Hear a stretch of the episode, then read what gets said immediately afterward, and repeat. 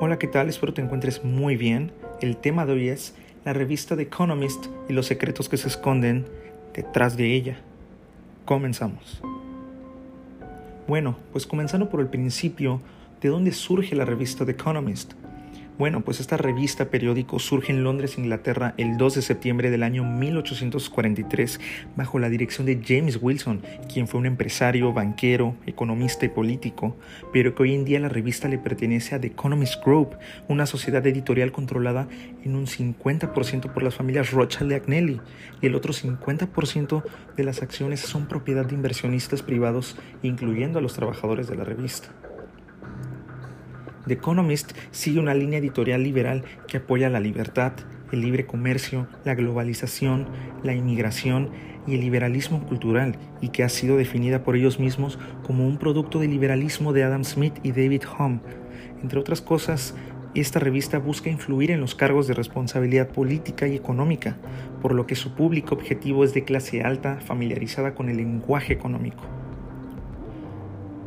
Bueno, así que ya brindándote una introducción sobre qué es la revista, a quién va dirigida y cómo surgió, podemos entrar al tema principal de este podcast que es la importancia y qué hay detrás de esta revista y sus portadas.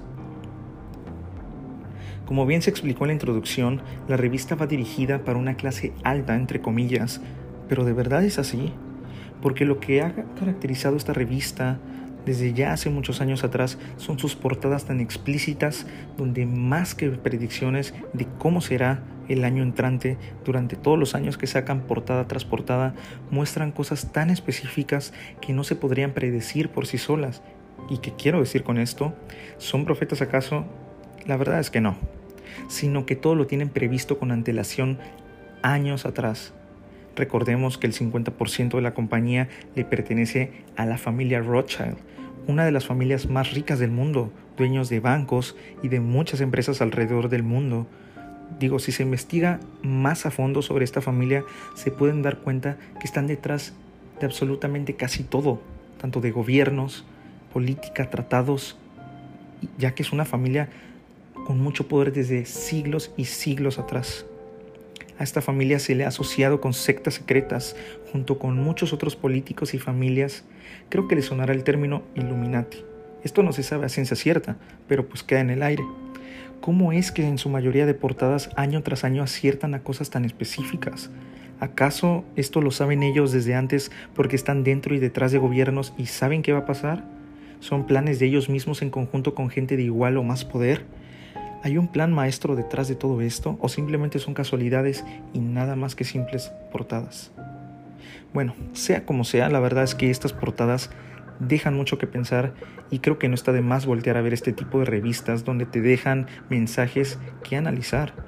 Al final tú tienes la última palabra y esto es más que nada simple información y curiosidades que no muchos prestan atención o se dan cuenta, pero que están ahí.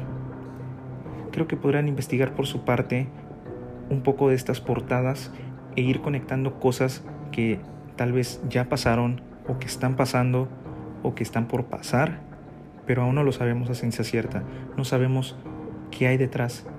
Es un misterio muy grande, pero que las portadas te dejan pistas y pistas entreconectadas.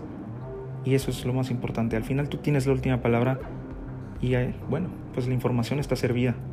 Gracias por tu tiempo, mi nombre es Maximiliano y sin nada más que agregar, buen día.